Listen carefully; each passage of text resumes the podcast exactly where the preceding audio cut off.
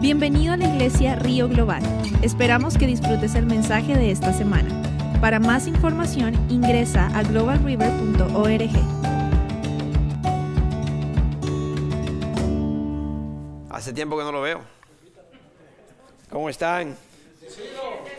Bienvenido a lo que hace mucho cuando veo a Alicia. Hola, te ves más joven Alicia, ¿qué pasa? ¿Qué está comiendo Alicia?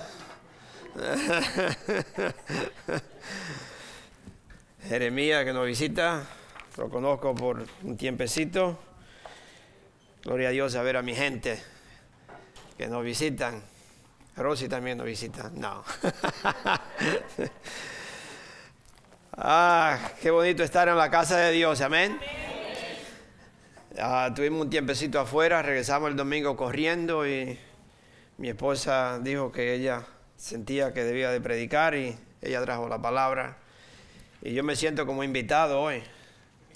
Uno se siente como cuando se va por un tiempecito, hace tiempo que no estaba aquí, y se siente nervioso, se siente como toda forma, ¿no? Toda diferente. Pero gloria a Dios que aquí estamos, amén. Amén. ¿Están preparados? ¿Están listos? Usted diría, ¿para qué, pastor? ¿Para qué estamos listos? ¿Para qué estamos preparados?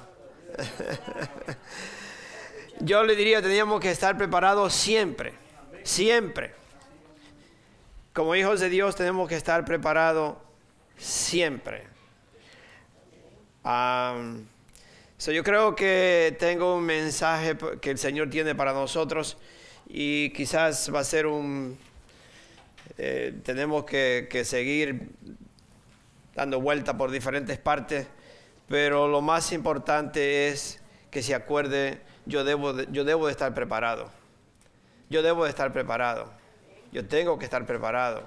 Y es individual. No es que decir toda la iglesia que se prepare. Sí, toda la iglesia, pero yo tengo que tomarlo personalmente para mí. Yo tengo que estar preparado. Amén. So, si no se lleva nada de aquí, vamos a terminar, o le voy a leer después un versículo de, por qué debemos de estar preparados. Debemos de estar preparados.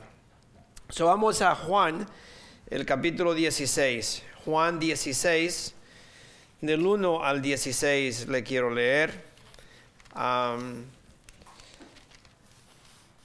me, tocó, bueno, cuando estábamos de vacaciones, pues claro que uno lee la Biblia ahora. Fuimos a una iglesia también en Florida íbamos a ir en una que en la montaña de aquí de Carolina no tuvimos tiempo para ir, tuvimos que regresar. Pero al leer estos versículos, bueno, me, sentí que el Espíritu Santo quería que cuando predicara, predicara de este capítulo 16, Juan 16, del 1 al 16. Y dice, ¿ya están? Yo por allá, uno, uno eh, eh, yo creo que dice, alguien dice que el que, el que tenga más Biblia gana, el que se muera con más Biblia gana. Yo donde quiera que voy veo una Biblia y, la compro y digo, ah, me gusta. yo compré otra Biblia, eh, ¿cómo se llama? Nueva, versión, sí, viviente. Nueva traducción de viviente. Y como la estaba leyendo allá, digo, oh my God, me gusta y la compro. Yo tengo como tengo más Biblia que, que una librería. Si hay título, está listo. O está preparado. Una de las dos. ¿Están listos? Están preparados. 16, ¿sí? 16, 1 al 16. Dice, les he dicho estas cosas para que no abandonen su fe. Los expulsarán de las sinagogas y llegará el tiempo en que quienes los maten pensarán que están haciendo un servicio santo para Dios. Eso se debe a que nunca han conocido ni al Padre ni al Hijo. Les digo estas cosas ahora para que cuando sucedan recuerden mi advertencia. No las mencioné antes porque todavía iba a estar un tiempo más con ustedes. Dice el versículo 5, ahora voy a aquel que me envió. Y ninguno de ustedes me preguntan, ¿a dónde voy? En cambio, se entristecen por lo que les he dicho. En realidad, es mejor para ustedes que me vaya, porque si no me fuera, el abogado defensor no vendría. En cambio, si me voy, entonces se lo enviaré a ustedes. Y cuando Él venga, convencerá al mundo de pecado y de la justicia de Dios y del juicio que viene. El, pecado del mundo consiste en que el mundo se niega a creer en mí. si usted tiene una Biblia que puede subrayar, podría usted, como en inglés dice highlight, highlight the verse, o subraya ese versículo. El pecado del mundo consiste en que el mundo se niega a creer en el Señor. La justicia está disponible, el, versículo 10. La justicia está disponible porque voy al Padre y ustedes no me verán más. El juicio vendrá porque quien gobierna este mundo ya ha sido juzgado. Me queda aún mucho más que quisiera decirles, pero en este momento no pueden soportarlo. Cuando venga el Espíritu de verdad, Él los guiará a todo, a todo, a toda la verdad, perdón. Él no hablará por su propia cuenta, sino que les dirá lo que ha oído y les contará lo que sucederá en el futuro. Me glorificará porque les contará todo lo que reciba de mí todo lo que pertenece al Padre es mío. Por eso dije, el Espíritu le dirá todo lo que reciba de mí. El versículo dice, dice, dentro de poco ya no me verá más, pero tiempo después me verán de nuevo. Estamos preparados. Por ahí se, anuncia que viene una, tormenta o un ciclón, bueno, le están en, Florida, ¿no? Va a pasar por Florida, no se sabe si un huracán. Viene un huracán, están, están en Florida. Nosotros tenemos algunas amistades, también hay familia en Florida, en Orlando, de familia de, mi esposa. Eh, no sé por qué parte de, Florida viene, pero sí viene por la área donde viven uh, Ron y Ampi algunos de ustedes conocen a Ron y a Amparos. ¿Lo conocen? Ron y Ampi. Yo creo que viene por esa, por esa área. Entonces, ¿qué hacen las personas? Las personas que viven por esas áreas se están preparando. ¿Por qué se están preparando? Porque le han dado una advertencia. Una advertencia es que viene un huracán y hay que prepararse. ¿Cómo se están preparando? Usted tiene que ver lo que le falta, ¿no? que usted no tiene en la casa. Si usted tiene un generador y no tiene gasolina, pues se sabe que tiene que comprar la gasolina. Si usted no tiene agua, usted, usted se pone a buscar en su casa y a ver qué le falta. ¿Para qué? Para cuando venga el huracán, usted está preparado. So, acuérdese que la, predicación de hoy es, ¿están ustedes listos? Estamos listos, no solamente ustedes, yo también. Entonces es algo personal. Yo estoy listo, yo estoy preparado para lo que viene, porque yo le aseguro que si viene un huracán y eh, el vecino protege su casa de, unas fuerzas, yo diría, normales, porque si viene un huracán ya de, un, de un nivel, pues no hay nada que lo pare, ¿no? Pero ah, si usted si el vecino se prepara y usted no, y dice, no, a mi casa no va a pasar nada porque el vecino ya se preparó. Su casa puede ser destruida por no prepararse. Así es que no es corporal, es individual. Cada persona tiene que estar preparado.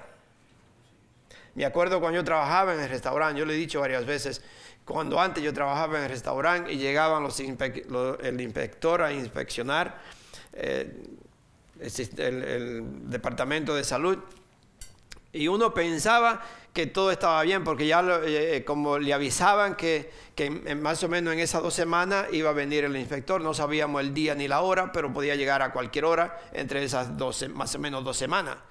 Y usted esas dos semanas se pasaba mirando todo y, no todo está bien y todo está bien. Y cuando llegaba el inspector, siempre encontraba algo que no estaba bien. ¿Sí? Y usted cree que, y usted lo mira y usted corre y manda y cuando le dicen que como usted está, yo trabajaba en el restaurante de chef y cuando dicen al frente que llegó el inspector, usted sale corriendo a ver si todo y a la última hora tratando de arreglar todo y nunca estaba uno preparado. Estamos preparados, mis hermanos. Háganse. Yo me tengo que hacer esto. Yo tengo que, escudriñar mi corazón. Yo tengo que escudriñar mi casa. Yo tengo que ver todo en mi vida. Estoy yo preparado. Porque yo les digo que hay muchas, muchas cosas en la iglesia que las personas se creen que están preparados, pero no están. Sí. Dice un señor que hay el 75% de los Estados Unidos, de, toda la mayoría de los Estados Unidos, el 75% cree, es decir, que está, está totalmente, cree que, el infierno existe cree que el infierno existe, que sí sabe, eh, en otras palabras, eh, quizá las iglesias le han predicado, le han dicho y que y lo creen, creen que el infierno existe. Y lo más, eh, yo diría, un poquito dudoso es que el 4% de todos los Estados Unidos piensa que no va al infierno. Ese es un número muy bajito para, para la corrupción que hay en los Estados Unidos. Usted sabe que en los Estados Unidos se, hay uno, no sé, no sé en verdad el número exacto, pero pasa de 50 millones al año de niños abortados. ¿Usted cree que solamente el 4% va a ir al infierno? Yo no lo creo. Porque hay una corrupción horrible. Y muchas personas están en la iglesia apoyando cosas que están en contra de la palabra de Dios. O oh, no, pero yo voy al cielo. Gloria a Dios, aleluya, Señor, tú me amas pero yo aquí estoy apoyando esto, estoy de acuerdo con tales cosas, o vivo de esta forma, o yo, yo creo que esto no tiene nada de malo, porque qué importa, yo ando murmurando de fulano, murmuro de los pastores, estoy haciendo cosas que no, pero nadie lo sabe, pues Señor, yo, yo voy al cielo, gloria a Dios Señor, yo creo que soy bien. Ja, escudriña, escudriña su corazón. Yo me tengo que escudriñar mi corazón, no porque yo sea pastor y tengo una corbata aquí, yo soy mejor que nadie. Yo tengo que escudriñarme, yo tengo que estar seguro que yo también vivo la palabra de Dios, que yo vivo haciendo lo que dice la palabra de Dios, porque se va a llegar el día, mi hermano, que vamos a ser sorprendidos. Ese el inspector viene y está cerca. Yo se lo digo, para que después, como dice, como dice la palabra de Dios, para ya para que no se sorprendan cuando suceda, ya te lo habían dicho. Ya se te había dicho. So están preparados. Estamos listos. Los apóstoles habían estado con Jesús desde el principio. Es decir, si alguien podía testificar de Jesús, eran los discípulos, porque Él lo había elegido. Dios había elegido a, los apóstoles, que en, ese le decían discípulos, y después eh, Jesucristo eligió a los discípulos. Si alguien podía testificar de Jesús, de quién era Jesús, de lo que Jesús hacía, de, de en verdad que era el Hijo de Dios, eran los discípulos. Pero aún los apóstoles, pero aún así Jesús le tenía que estar diciendo, se viene, viene el día que ustedes van a tener que mostrar que en verdad son mis discípulos. Se llega el día, mi hermano, que nosotros vamos a tener que testificar, que nosotros vamos a tener que probar que somos cristianos. Se llega el día. Yo no sé cuándo. Yo no sé si esto está, lejos o es mañana o cuándo es, pero se llega el día y por eso que tenemos que estar preparados. Preparados, ¿qué quiere decir esa palabra? Dice preparado, eh, yo tengo que prepararme antes de que esto suceda. Eso, por eso le dice preparado, tiene que prepararte, prepararme antes de tal cosa. Porque viene, viene. Pero la iglesia se ha dormido, mis hermanos. Y no le digo de la iglesia de Global River, le estoy hablando de todas las iglesias, incluyéndome nosotros. La iglesia se ha dormido. La iglesia se queda en la casa. La iglesia no ora. La iglesia no en verdad adora a Dios como debe de ser adorar a Dios. La iglesia se ha dormido. La iglesia se ha comprometido con el mundo. La iglesia, el mundo se ha infiltrado en las iglesias. Y quizás hay personas, o habemos pastores, o quizás habrán algunos que en verdad predican la palabra de Dios, que en verdad viven de acuerdo a la palabra de Dios, pero hay muchas personas dentro de la iglesia, pastores también, y personas que vienen a la iglesia que no viven de acuerdo a la palabra de Dios. Y yo tengo que decírselo porque ustedes son mi gente, ustedes son, como dice, yo le amo tanto que yo tengo que hablarle y quizás repetirle lo mismo todos los domingos porque yo quiero ver una iglesia preparada. Yo quiero una, ver una iglesia transparente. Yo quiero ver un pueblo de Dios que en verdad es lo que es. Que usted no me mira a mí, me dice, cuando usted me ve, hola pastor, ¿cómo está? Y cuando usted se va por allá, dice, ay, a mí ese, ese pastor, tenemos que irnos de aquí porque ese pastor no, no, no, no, vámonos, vamos a otro lugar. Pero otro, hola pastor, ¿cómo está? Dios está viendo.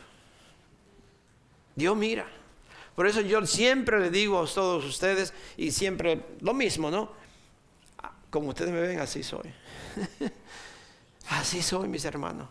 Si yo tengo que decirle algo, yo se lo voy a decir y se lo digo en su propia cara y le hablo con, amor, con, claro, porque el trabajo de Dios, mis hermanos, el trabajo de Dios como dijo Nicolás el domingo pasado, que lo escuchamos el otro domingo, le dijo, no le vaya a caer al caído, no le vaya a pisotear a la persona que tropezó. Ayúdelo a levantarlo con amor, enséñale, dígale, mira, esto no está bien, vamos, vamos a caminar juntos, porque Dios te ama, Dios quiere restaurar tu vida.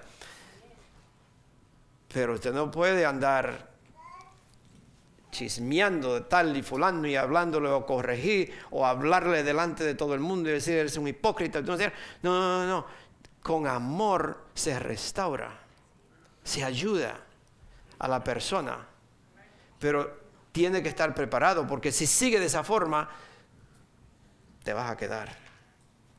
Y eso es, eso es el mensaje que Dios nos está hablando. Estas personas conocían a Jesús.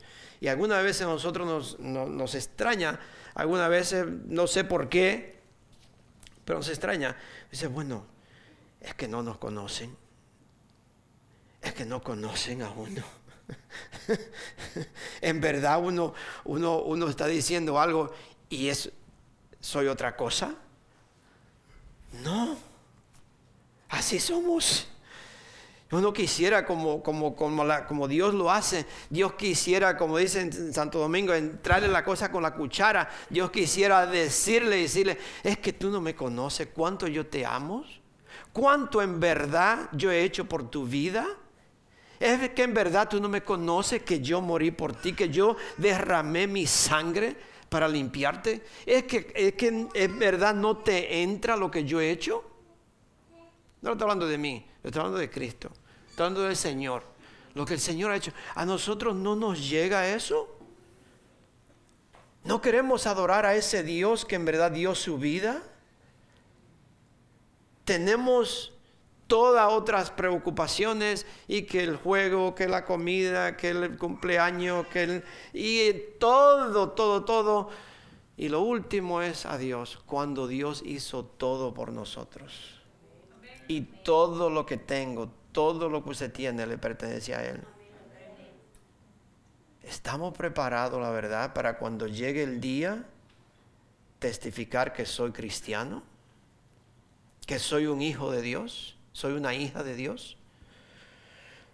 Los discípulos lo conocían a Jesús. Ellos sabían quién era Él. Si usted lo puede leer en varios, varias partes de la Biblia, pero en Hecho 1, yo no lo voy a leer todos los versículos, en Hecho 1 eh, los discípulos dijeron, tenemos que buscar a alguien cuando Judas que, traicionó a Jesús, ellos tenían que buscar a otra persona que los reemplazara. Ellos empezaron a buscar cómo lo vamos a hacer y lo que dijeron, tenemos que buscar a alguien que estuvo con nosotros desde el principio, que en verdad anduvo con nosotros, que en verdad conoce a Jesús. Debemos buscar a alguien que se mantuvo presente con nosotros. Y muchas personas quieren servir, muchas personas quieren ser parte de la iglesia, pero no están con nosotros. Vienen, pero no están. Están aquí, pero la verdad no están. Entonces, ¿cómo usted puede? Eh, por eso ellos eh, eligieron algo, una persona que ha estado con nosotros desde el principio. Es decir, no solamente que ahí estaba, sino que en verdad servía, que en verdad caminaba con ellos, que en verdad asistía en lo que estaban haciendo, que conocía a Jesús. Entonces ellos le dicen, tenemos que elegir a alguien que estuvo con nosotros desde el principio. Y en primera de Juan 1, también usted lo puede leer del 1 al 3. So, ¿qué, ¿Qué es lo que el, qué fue la comunicación o qué era lo que Jesús le estaba comunicando a sus discípulos? ¿Qué era lo que Jesús le estaba diciendo a ellos? Jesús le dice, le digo estas cosas para que ustedes no tropiecen, para que no se desvíen le dijo, crean en lo que yo le estoy diciendo o crean lo que yo le he dicho. Tengan fe en mí. Cristo está diciendo eso, eh, como que se lo dice de una forma tan, yo diría, tan noble y como, como que yo me imagino, si no, yo tengo el nieto mío chiquito que anda aquí, alguna vez yo le agarro la carita le digo, listen to me, listen, mira, y lo hago que me mire a los ojos, digo, mírame, look at me, yo pienso que Jesús le decía así, listen to me. Le voy a decir esto, pero entiéndanme. Entiéndanme, cree lo que te estoy diciendo. Y algunos seguro, como aquí, ¿no? Rebelde y dicen, nah, yo no le creo nada a lo que me está diciendo y yo voy a hacer lo que yo quiera. Y, eh, no sé, quizás. no sé lo que dirían, pero se ve, se ve la compasión de Jesús, el deseo de, decirle algo, entiendan lo que, les voy, lo que les estoy diciendo, cree lo que te estoy diciendo, no dude de lo que te voy a decir, porque si duda va a pasar, va, va a pasar dificultades en tu vida. Y eso es lo que Jesús quiere hablarnos a nosotros hoy. Vamos rapidito donde estamos. Jesús sabía lo que venía y él quería que la fe de sus discípulos fuera, no fuera sacudida o destruida.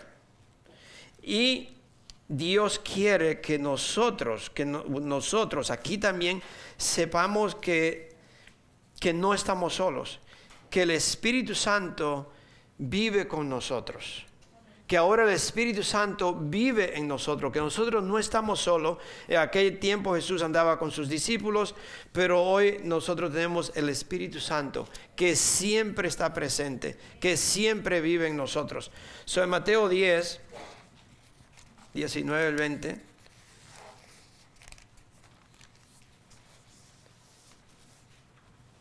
El Espíritu Santo nos enseña la verdad nos habla, mis hermanos. Pero ¿qué pasa? Mateo 10, 19, 20. esto lo que Jesús le está diciendo esto a, las a los discípulos de lo que viene. Y el Espíritu Santo vive en nosotros y el Espíritu Santo nos testifica de las cosas que vienen. Dice, cuando los arresten, no se preocupen por cómo responder o qué decir. Dios les dará las palabras apropiadas en el momento preciso. Pues no serán ustedes los que hablen, sino que el Espíritu de su Padre hablará por medio de ustedes. ¿Creemos eso nosotros? En verdad yo creo que como hijo de Dios, el Espíritu Santo vive en mí y cuando yo enfrente una situación, yo no me tengo que preocupar porque el Espíritu de Dios que vive en mí va a hablar a través de mí. El problema, mis hermanos, es que muchas personas han estancado el Espíritu Santo con otras cosas. Y el Espíritu Santo no puede en verdad, ¿cómo diría?, mostrarse o operar en la persona. Yo le he dicho muchísimas veces, el pecado para Dios y usted pensaría el pecado y diría, no, pastor, pero yo no, yo no tengo ningún pecado, yo no ando haciendo esto, yo no, yo no sé lo que usted hace, ni usted sabe lo que yo hago. Pero la palabra de Dios dice, por ejemplo, si usted mira a una mujer y le desea, ya usted pecó. Entonces, yo no sé lo suyo y usted no sabe lo mío. Pero todos pecamos. Sí, todos.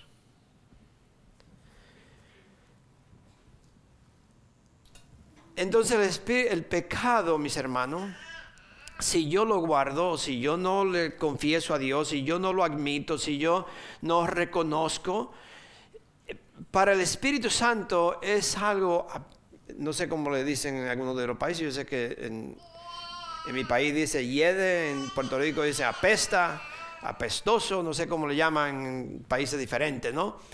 Pero el otro día yo tuve, que limpiar algo que, la verdad, yo llamé a mi esposa y le digo, yo creo que ora por mí porque yo me voy a morir.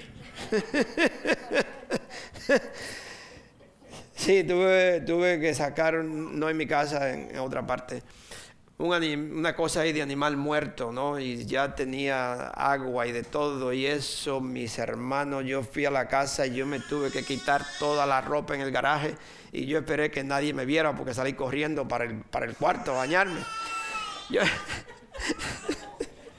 y, y, mis manos, yo sentía que tenía eso en todo mi cuerpo, my goodness. Y yo digo, ah, me puse a pensar, y así es el pecado para el Espíritu Santo. Así mismo. El pecado le, le, apesta, le, trae a, Dios, le, hace, como dice, vomitar, sin ansia. Y por eso que nosotros tenemos que, yo tengo que ver mi vida, yo tengo que, que, aprender y entender que soy un hijo de Dios y que Dios no puede permitir, no puede coincidir, no puede vivir en nada de una corrupción así en mi vida. Yo tengo que limpiar mi vida, mis hermanos. ¿Estamos preparados? ¿Están listos? ¿O estamos listos?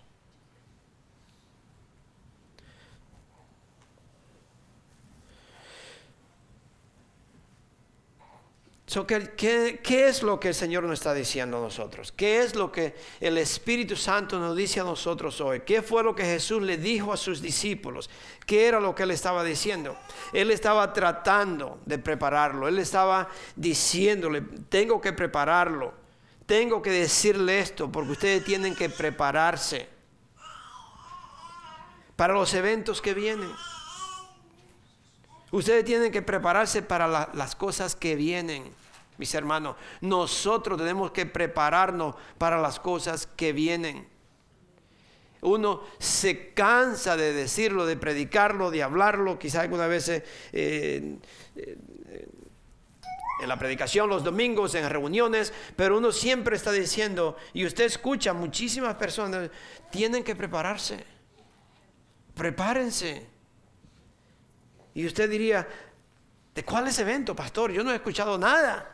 Yo no miro televisión. Hace como año y medio, maybe más, un año y medio que yo no miro televisión. Nada. Todo lo que miro son predicaciones y no de mucha gente, solamente una persona que siempre estoy mirando. Me encanta cómo predica. Es definitivamente bíblico. Todo es Biblia. No es nada pensamiento de mi, opinión y que, y que agarro un comentario de fulano y fulano. No, no, no. Es bíblicamente todo es bíblico. Si usted lo puede ver, yo le puedo decir, me encanta porque es un evangelista. Y se llama Tiff Shadowsworth. Tiff Shadowsworth. Me encanta cómo predica. Si usted me pregunta a mí, es la única, la única persona que, que, yo en verdad, bueno, Billy Graham era uno de ellos, pero esta persona a mí me encanta cómo predica. Tiff Shadowsworth. Um, so yo, lo, yo lo miro a él, uh, incluso anoche vimos dos secciones, ¿no? O una, dos sesiones de él. So, el Señor Jesucristo está preparando. ¿Para qué? Para los eventos que vienen. El Espíritu Santo nos está diciendo a nosotros, prepárense porque vienen, ustedes van a enfrentar unos eventos que vienen y si no se preparan, van a sufrir. Vamos a Mateo 24. Mateo 24. Ya les leí eh, Mateo 10, ¿no? 19 al 20. Bueno. Sí, Mateo 24. Varios versículos y le voy a leer en, en diferente parte de 24, pero varios versículos para que... Mateo 24 del 1 al 2. Dice, ¿ya están ahí? Mateo 24, 1 al 2. Dice, cuando Jesús salía del terreno del templo, sus discípulos le señalaron los diversos edificios del templo, pero él les respondió, ¿Ven todos esos, esos edificios? Les digo la verdad, serán, serán demolidos por completo. No quedará ni una sola piedra sobre otra. Ese era un evento que yo iba a ver, Jesús estaba diciendo. Y el versículo, los versículos del 9 al 14. Dice, entonces, después que le explica todo, lo que le en, los versículos del 3 al 8, el Señor le explica todo lo que va. Entonces dice, entonces los arrestarán, los perseguirán y los matarán. En todo el mundo los en todo el mundo los odiarán por ser mis seguidores. ¿Estamos dispuestos a pasar por esto? Nosotros como hijos de Dios estamos dispuestos a enfrentar esta situación. Usted diría, pastor, eso creo yo que fue, eso Jesús se lo dijo a ellos, porque eso era en el tiempo de ellos, y ahora no va a suceder eso. Entonces siga durmiendo. Quédese dormido, levante sus pies, goce la vida y diga, porque eso es mente, eso no, no viene nada. Si usted cree así, hágalo. Jesus. Dice, entonces los arrestarán, los perseguirán y los matarán. En todo el mundo los odiará, los odiarán por ser mis, mis seguidores. Muchos se apartarán de mí, se traicionarán unos a otros y se odiarán. ¿Estamos ahí?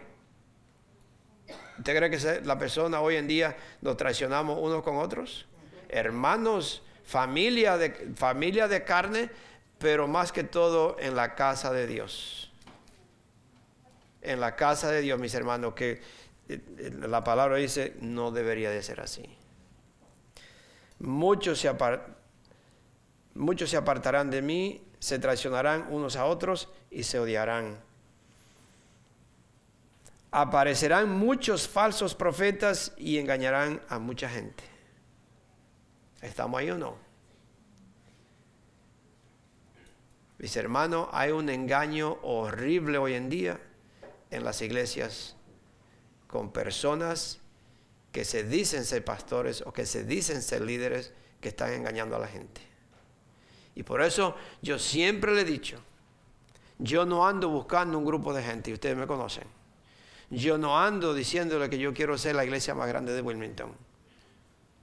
Pero yo sí quisiera ver un grupo de gente, sea dos o sean cien, preparados para Cristo. Si quedan dos, yo sigo predicando lo mismo. Si vienen cien, va a ser lo mismo. Pero usted no me va a encontrar a mí aquí pidiéndole perdón cuando lo que dice la palabra de Dios. So, Aparecerán muchos falsos profetas y engañarán a mucha gente. Abandonará, abundará, perdón, abundará el pecado por todas partes y el amor de muchos se enfriará. Pero el que se mantenga firme hasta el fin será salvo. Y se predicará la buena noticia acerca del reino por todo el mundo, de manera que todas las naciones lo oirán y entonces vendrá el fin. El versículo 36 al 42. Dice, sin embargo, sin embargo, nadie sabe el día ni la hora en que sucederán estas cosas. Ni siquiera los ángeles en el cielo, ni el propio Hijo, solo el Padre lo sabe. Cuando el Hijo del Hombre regrese, será como los días de Noé. En esos días, antes del diluvio, la gente disfrutaba de banquetes, fiestas y casamientos, hasta el momento en que Noé entró en su barco. La gente no se daba cuenta de lo que iba a suceder hasta que llegó el diluvio y arrasó con todos. Así será cuando venga el Hijo del Hombre. Dos hombres estarán trabajando juntos en el campo, uno será llevado, el otro será dejado. Dos mujeres estarán moliendo harina en el molino, una será llevada, la otra será dejada. Así que ustedes también deben estar alerta. Ustedes también deben estar listos. Ustedes también deben estar preparados porque no saben qué día vendrá su Señor. No se sabe el día, no se sabe la hora. Y Dios, el Espíritu Santo, en, aquel entonces Jesús estaba con los discípulos y le enseñaba, le decía, pero hoy eh, la misma función la está haciendo el Espíritu Santo con los hijos de Dios y nos reúne y nos habla, prepárense, estén preparados, alístense, porque viene la hora y ya no va a haber excusa para las personas que no estén preparados. Mis hermanos, esos tiempos serán tiempos dolorosos, tiempos de sufrimientos y tiempos devastadores que vienen.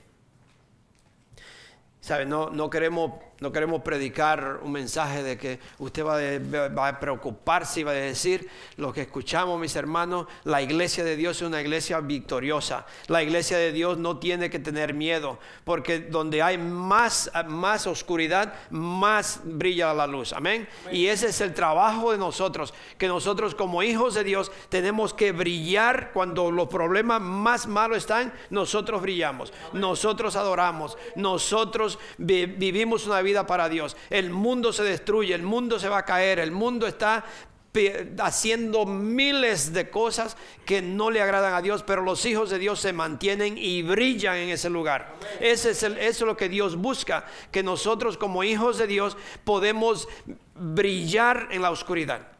Pero desafortunadamente, mis hermanos, la luz de nosotros se ha apagado.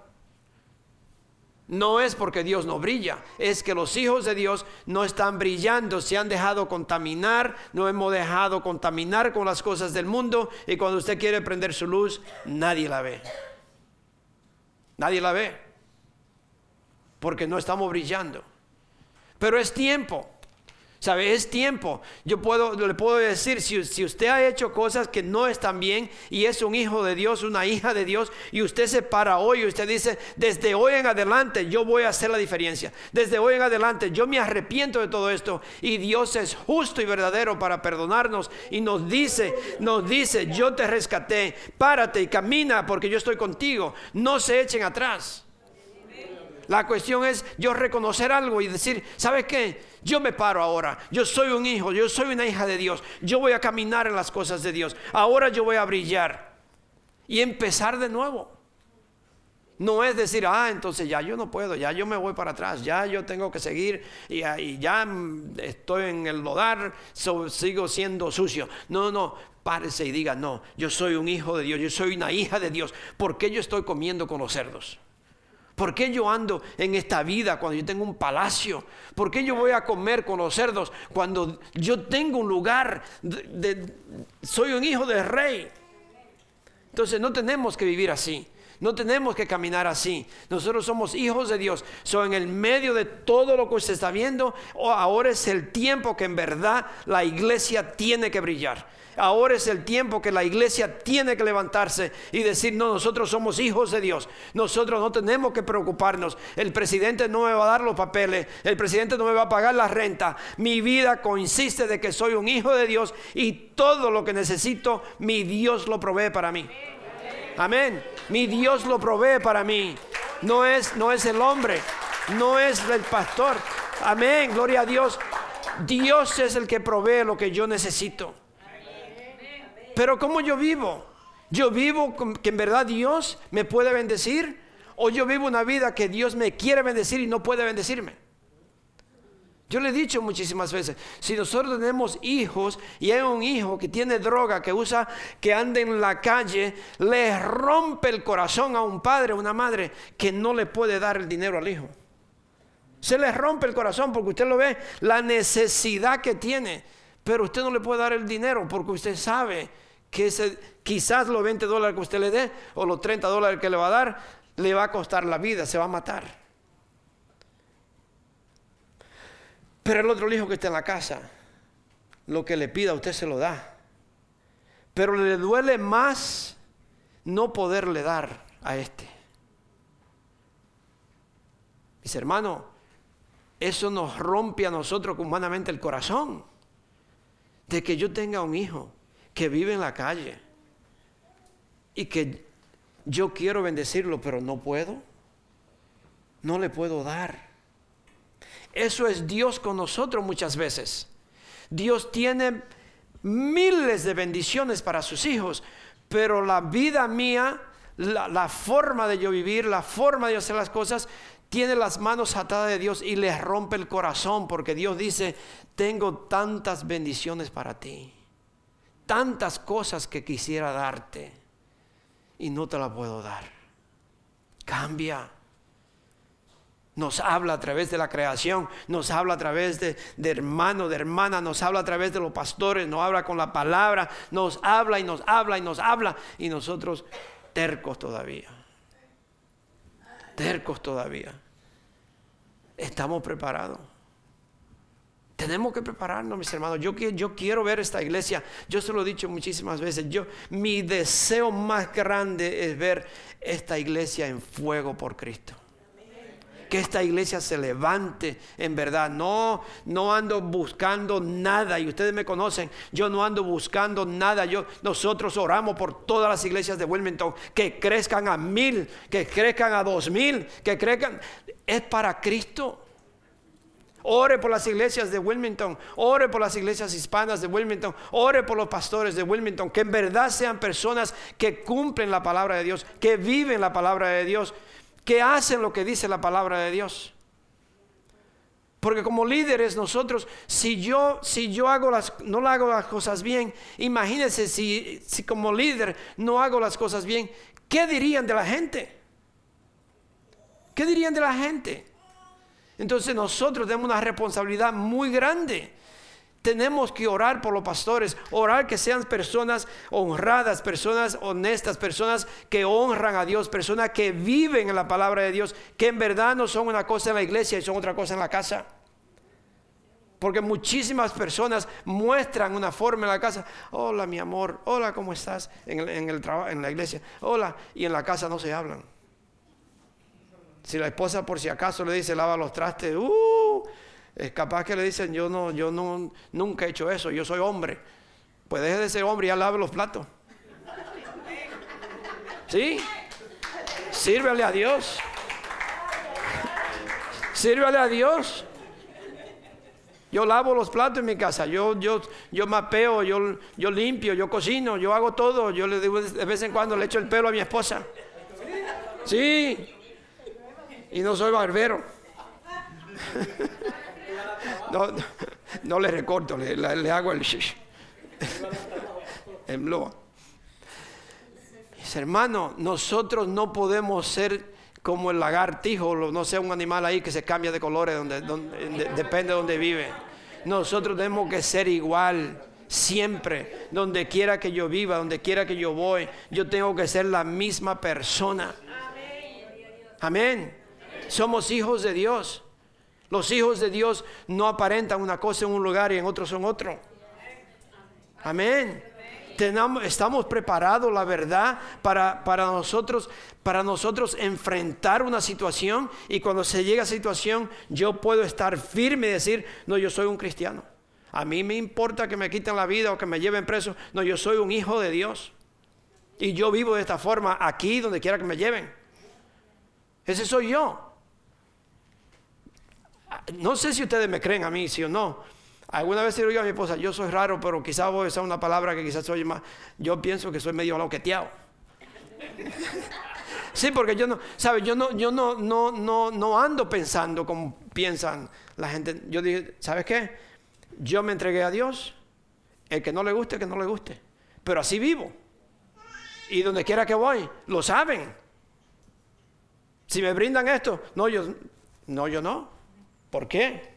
Ah, porque religioso. No, yo soy religioso. Soy un hijo de Dios. Amén. nosotros somos hijos de Dios. Donde quiera que vamos, donde quiera que estamos. Y representamos al Señor. So, es el tiempo de brillar. Yo no voy a terminar todo esto. Es el tiempo de brillar. Eso es lo que yo quiero comunicar a nosotros, a ustedes, a todos nosotros. Como hijos de Dios, nosotros tenemos, es el tiempo, mis hermanos, esta es la hora, este es el, no sé cómo decirle, es, es el tiempo de que nosotros tenemos que brillar.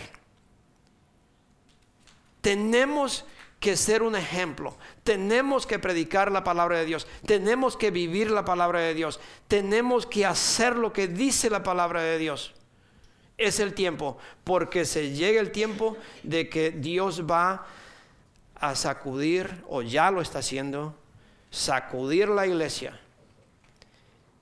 Y se está viendo, se sabe quién son y quién no son. Si soy de Dios y Dios me ha sacudido, doblo rodilla, Cierro mis ojos, levanto mis manos y Señor, me rindo, haz lo que quiera conmigo. Perdóname por tal y tal cosa, pero yo quiero ser tu hijo, yo quiero ser tu hija. Y si usted es rebelde, va a decir, nah, pues me voy. Señor lo deja, porque nos dio libertad al albedrío. Váyase si quiere. ¿Sí? ¿Sí o no? Libertad al albedrío.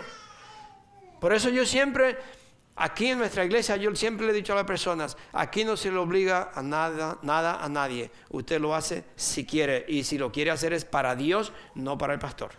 Usted lo hace con amor a Dios porque ama a Dios, no a mí. Si usted lo está haciendo por mí, usted se va a cansar. Un día va a decir, no, yo quiero hacer esto ya. Pero si lo hace para Dios, es hasta que Dios le diga. Cuando Dios le diga, usted dice, pastor, el Señor me habló y me dijo que debo de hacer tal cosa o que debo... Muchas personas, eh, y yo no quiero, muchas personas andan para allá y para acá y andan haciendo esto y, no, no se encuentran en ningún lugar. Eso no es de Dios. Eso no es de Dios. Nosotros tenemos que, que, que, permanecer donde Dios me puso. Dios me manda a un lugar, Dios me pone en este lugar, ahora yo tengo que, que, hacer todo lo posible en mi vida, quitar todo lo que hay en mí porque, para agradar a Dios en el lugar donde Dios me puso. Si Dios me trajo, solamente Dios me puede decir, vete. Y yo tengo que hacer todo como agradar a Dios, cómo vivir aquí, cómo hacer las cosas para yo hacer lo que Dios me ha mandado hacer en este lugar. Estamos preparados. Ay, ¿dónde estoy? el Espíritu Santo que Dios nos ha dado a nosotros hoy está haciendo el mismo trabajo que hizo Jesucristo, pero el trabajo del Espíritu Santo ahora es a través de nosotros. Amén. El, mismo trabajo, Jesucristo sanaba a los enfermos, Jesucristo eh, se echaba fuera demonios, Jesucristo resucitaba a los muertos. Entonces eh, Jesucristo se tuvo que ir, se fue al cielo y él dijo, yo me tengo que ir porque si yo no me voy, no le puedo mandar el consolador, el abogado, no le puedo mandar el Espíritu Santo. Entonces Jesucristo se va y ahora nos mandó, nos dio el Espíritu Santo. El Espíritu Santo ahora vive en todos los hijos de Dios. Es decir, que hay miles de predicadores, millones de predicadores, o podríamos decir, quizás no se oye bien, pero no, no crea que somos Jesús y nunca vaya a pensar que usted es Dios, porque ninguno de nosotros somos Dios. Pero por decir así, el Espíritu Santo vive en nosotros, entonces ahora, ahora hay millones de Jesús en el mundo. Porque el Espíritu Santo vive en nosotros y el trabajo de nosotros es llevar el mismo mensaje que Jesús llevó al mundo entero. Por eso Él nos mandó y nos dijo, vayan y prediquen a todo el mundo, hagan esto, hagan esto. Usted lo puede ver en Mateo 28, creo, al final, y, en Lucas, y usted lo, 16, usted lo puede ver y nos dice, vayan por todo el mundo, prediquen la palabra de Dios, enseñen esto y digan esto, prediquen, porque ahora el Espíritu Santo vive en nosotros. Amén el, trabajo de nosotros hoy en día es hacer lo mismo que Jesucristo hizo, sanar a los enfermos. Nosotros tenemos que salir y predicar la palabra de Dios a todo el que nosotros encontremos, liberar al cautivo, libertad, darle libertad a las personas que están, que están cautivos, que están eh, agarrados por el enemigo. Ese es el trabajo de nosotros. ¿Usted cree que el trabajo suyo es otra cosa? Oh, no, porque yo tengo un llamado yo tengo un llamado. Y llega a la iglesia y todas las, todas las personas se creen que el llamado es el micrófono y pararse al frente como pastor. Ese no es el llamado de todo. Es algunas personas. Yo no sé por qué a mí. Yo no le puedo decir a usted por qué Dios se, me miró a mí. Yo jamás en mi vida pensaba, ni siquiera me imaginaba que yo iba a ser pastor. Jamás. Yo se lo digo de corazón. Jamás. Y quizás algunos de ustedes van a ser pastores o quizás tienen el llamado, no sé. Pero el llamado no es estar con un micrófono al frente de la gente. Yo le digo la verdad.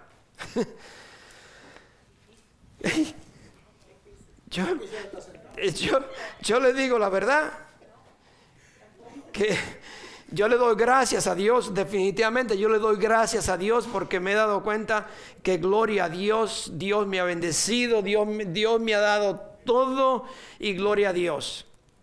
Pero yo le puedo decir, no sé si usted quiere desear de trabajo.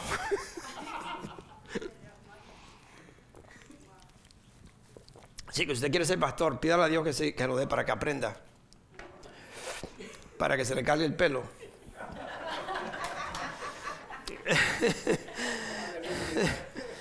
Sí, amén. Yo sé que yo era uno de esos, yo era uno de esas personas que uno piensa que el pastor no hace nada, que oh, el domingo nada más, ¿y qué más hace? ¿Qué más hace? O pastor, ¿qué usted hace? No haría ni siquiera la pena decirlo, porque ¿para qué? Es, anyway. So, el trabajo de nosotros es, en verdad, lo que Jesucristo nos estaba diciendo a nosotros, que ahora el trabajo de la iglesia, el trabajo, si tú eres hijo de Dios, si tú te has entregado, el Espíritu Santo ha sido, ha sido derramado sobre ti, en ti, o puesto en ti, en, en, vive en nosotros con una sola, eh, o, con, un, con, con un mandato, ir y sanar a los enfermos, llevar las buenas nuevas, salvar al perdido, predicarle al perdido, libertad, dar libertad al cautivo. Y eso es lo que nosotros tenemos que hacer, mis hermanos, hoy en día. Más que, más que nunca, hoy en día. Yo, eh, yo he escuchado a esta persona y cuando, cuando habla del infierno, cuando habla eh, de en verdad lo que es el infierno, nosotros, mis hermanos, debiéramos estar bien, bien entendiendo, decir, yo tengo que hablarle a alguien. Yo tengo que decirle, me dice la, y le, lo puedo decir porque no es, yo no quiero, no echándole flores a la hermana Lula, pero sí, me encanta. Una persona ya, la otra vez me dijo, le dije que tenía 82 años y me dice, pastor, quítale el 1%, me dice. quítale el 1%. 81 años entonces, ¿no? 18, perdón. Y la hermana Lula anda predicando la palabra de Dios, no sabe una palabra, yo creo que solamente sabe en inglés, maybe yes, como mi mamá, ¿no? No sé, no sabe mucho inglés, muy, muy, muy limitado.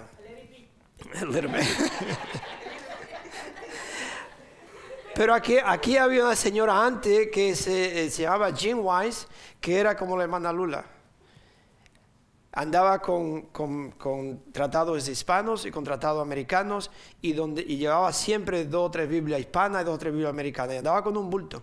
Y ella iba a las tiendas a comprar. Y donde quiera que andaba, si veía un hispano, le ponía a hablar de Dios. Y lo, que le podía decir, le decía. Y le daba un tratado y le daba la Biblia. Esa señora. Y, y si era americano, era americana. Entonces le manda Lula, aquí viene, bueno, no sé si vino hoy, pero eh, un señor americano que la hermana Lula, Lula le predicó a él. El domingo pasado. Le predicó al Señor, a un americano. Entonces no hay excusa para nosotros de que, oh no, porque yo soy hispano, no porque aquel es americano, no porque fulano. Mi hermano, el Espíritu Santo le trae la convicción. Si usted obedece, si yo obedezco lo que Dios me está mandando a hacer, usted no, no es que van a hablar, es el Espíritu Santo en mí que va a hablar.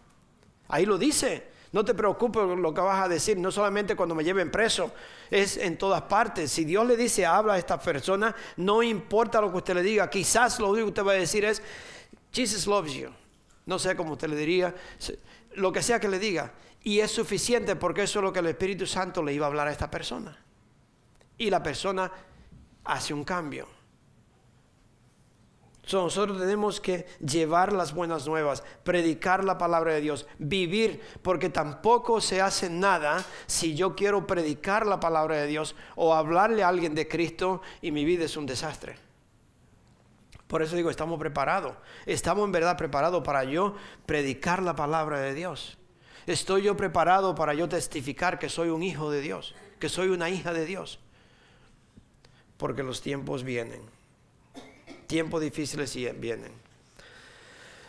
So, yo quiero que vamos a ver en, en 16, Juan 16, pero el versículo 15, a capítulo 15, del 27, 26 y 27. Estos dos versículos, porque me tocaron esos dos versículos. ¿Juan 15? Sí, Juan 15, el 20. O, la otra cosa que le iba a decir, el mismo capítulo 15, Juan 15, la otra cosa que le iba a decir es que cuando nosotros le hablamos a alguien de Cristo, cuando usted le habla a alguien del Señor, esa persona no puede decir que tiene excusa, no tiene excusa para decir que no sabía. Y por eso nosotros tenemos que hablarle. Le voy a leer estos dos versículos, no creo que se lo he leído todavía. En, en Juan 15, el 22 al 24 y después le leo del 26 a 27. Juan 15, ¿dónde le dije? 22 a 24. Dice, ellos no serán, no serían culpables, Jesús le está hablando a ellos, ellos no serían culpables si yo no hubiera venido a hablarles, pero ahora no tienen ninguna excusa por su pecado. Si nosotros si usted va y le habla a alguien con amor, o usted a una persona que no conoce nada, usted le habla y le dice, ¿sabes qué? De acuerdo a la palabra de Dios, nosotros tenemos que cambiar porque yo tengo una deuda que no la puedo pagar. Por eso Dios mandó a su Hijo a morir por nosotros en la cruz, porque la deuda que yo tengo solamente Él la pudo pagar. Y para, para yo, para que esa deuda mía quede paga, yo tengo que aceptar el precio que Él pagó por mí. Yo tengo que aceptar lo que Él hizo por mí. Entonces, cuando usted le dice esto a esta persona y la persona dice, no, yo no quiero, entonces ya esta persona no tiene ninguna excusa. No tiene excusa, porque ya usted le dijo que la cuenta está paga, pero que debe de cambiar. Dice, cualquiera que me odia a mí, también odia a mi Padre. Es decir, cuando uno rechaza el mensaje de Dios, no, la palabra que usa aquí es odio, la verdad es, es un rechazo sabiendo. No es un rechazo porque no sabía. No, yo sé que esto es cierto, pero a mí no me importa. Entonces, eh, la palabra es como quien dice, yo odio esto, a mí no me hable de eso. Yo quiero seguir, entonces por eso Jesucristo dice aquí, el que me odia a mí, odia también a mi Padre. Y el versículo, los versículos 26 y 27 de ese mismo capítulo dice, a ustedes yo, los, yo les enviaré el abogado, defensor, el Espíritu de verdad. Él vendrá del Padre y dará testimonio acerca de mí. Y también ustedes deben de dar testimonio de mí, porque han estado conmigo desde el principio de mi ministerio ustedes también deben de dar testimonio de mí. Nosotros debemos dar testimonio de Cristo, donde quiera que vivimos, donde quiera que vamos. Amén. Debemos de dar testimonio de Cristo, porque Él vive en nosotros. Amén. Él vive en nosotros. Son mis hermanos. Dice la palabra de Dios que todos los pecados del mundo ya están pagos. ¿Sabía usted eso? Todos los pecados del mundo ya están pagos. Entonces quizás usted preguntaría, pastor, ¿y entonces por qué Dios va a castigar al mundo? Si ya todos los pecados del mundo están pagos. Todo están pagos. Entonces, ¿por qué Dios me va a castigar? ¿Por qué Dios va a castigar a alguien si ya está pago? Hay un pecado. Hay una cosa que Dios no perdona. Usted lo puede leer a través de la Biblia. Hay una cosa que Dios no perdona y la que Dios no perdona, mi hermano, es a la persona que no cree en el Hijo de Dios. Si alguien niega a Cristo, si alguien dice, yo no acepto esto, yo no creo que Jesús pagó por mí. Yo no creo que Jesús es el Hijo de Dios o que Dios se hizo hombre. No, hombre, eso es, una, locura. ¿Cómo va a ser eso?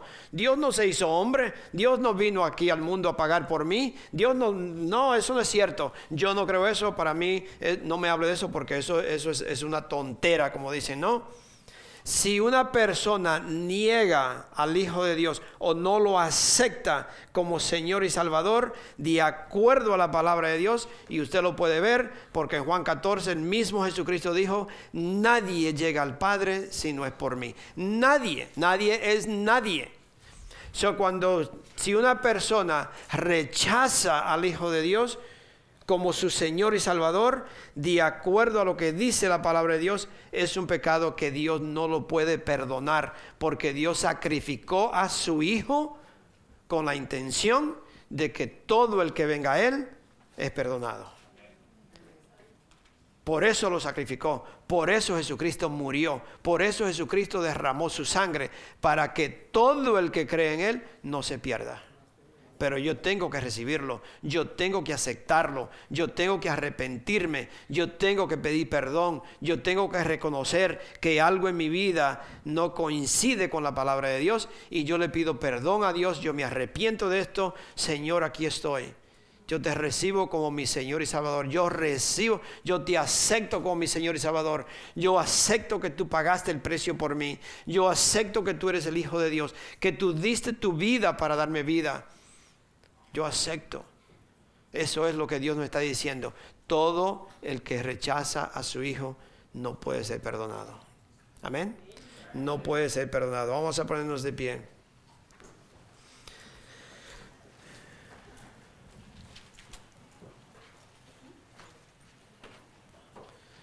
Y no le puedo dar todos los versículos, pero la, la palabra de Dios está repleta de versículos donde nos habla que el que no recibe a Cristo como Señor y Salvador no tiene vida eterna. Está repleta, así que usted lo puede leer, empezar a escudriñar la palabra de Dios, empezar a leer la palabra de Dios para poder entenderla. Padre Santo, yo te doy las gracias, Señor, por esta mañana. Yo te pido, Padre Santo, en el nombre de nuestro Señor Jesucristo, que tú nos ayudes a estar preparados Señor, y que si hay alguien que no te conoce, ya sea aquí en la iglesia, ya sea, Señor, alguien que nos está mirando o alguien que escuche después, Padre Santo, que esta persona pueda entender que Dios, tu palabra lo dice, que tú entregaste a tu único hijo, que lo llevaste a la cruz, Señor, que derramó su sangre, que pagó el precio por mí y que al recibirlo, Señor, yo tengo vida eterna. Yo vengo a ser tu hijo. So, yo te pido, Señor, que si hay alguien, Padre, que no te conoce, que hoy sea el día, que diga, yo me quiero entregar a Dios. Yo quiero estar preparado para ese día. Yo quiero ser un hijo, una hija de Dios. Yo me arrepiento de todos mis pecados. Yo recibo a Cristo como mi Señor y Salvador. Entra a mi corazón y ayúdame a vivir de acuerdo a tu palabra. Gracias, Padre Santo. Bendice, Señor, esta iglesia. Bendice, Señor, a tus hijos en este lugar. Bendice, Señor, a cada uno de tus hijos, a su familia, Señor. Que muchos de nosotros tenemos la familia, Señor, en otros países. Te pedimos, Señor, por nuestras familias, Señor, que no se pierdan, Padre.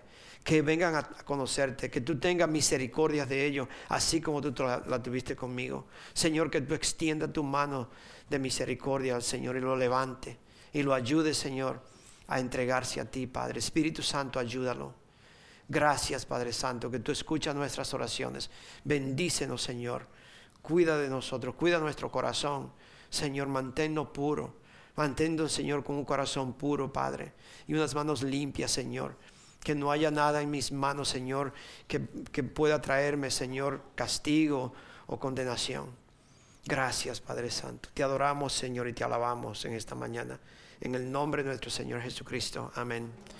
Amén. Vamos a escuchar una alabanza.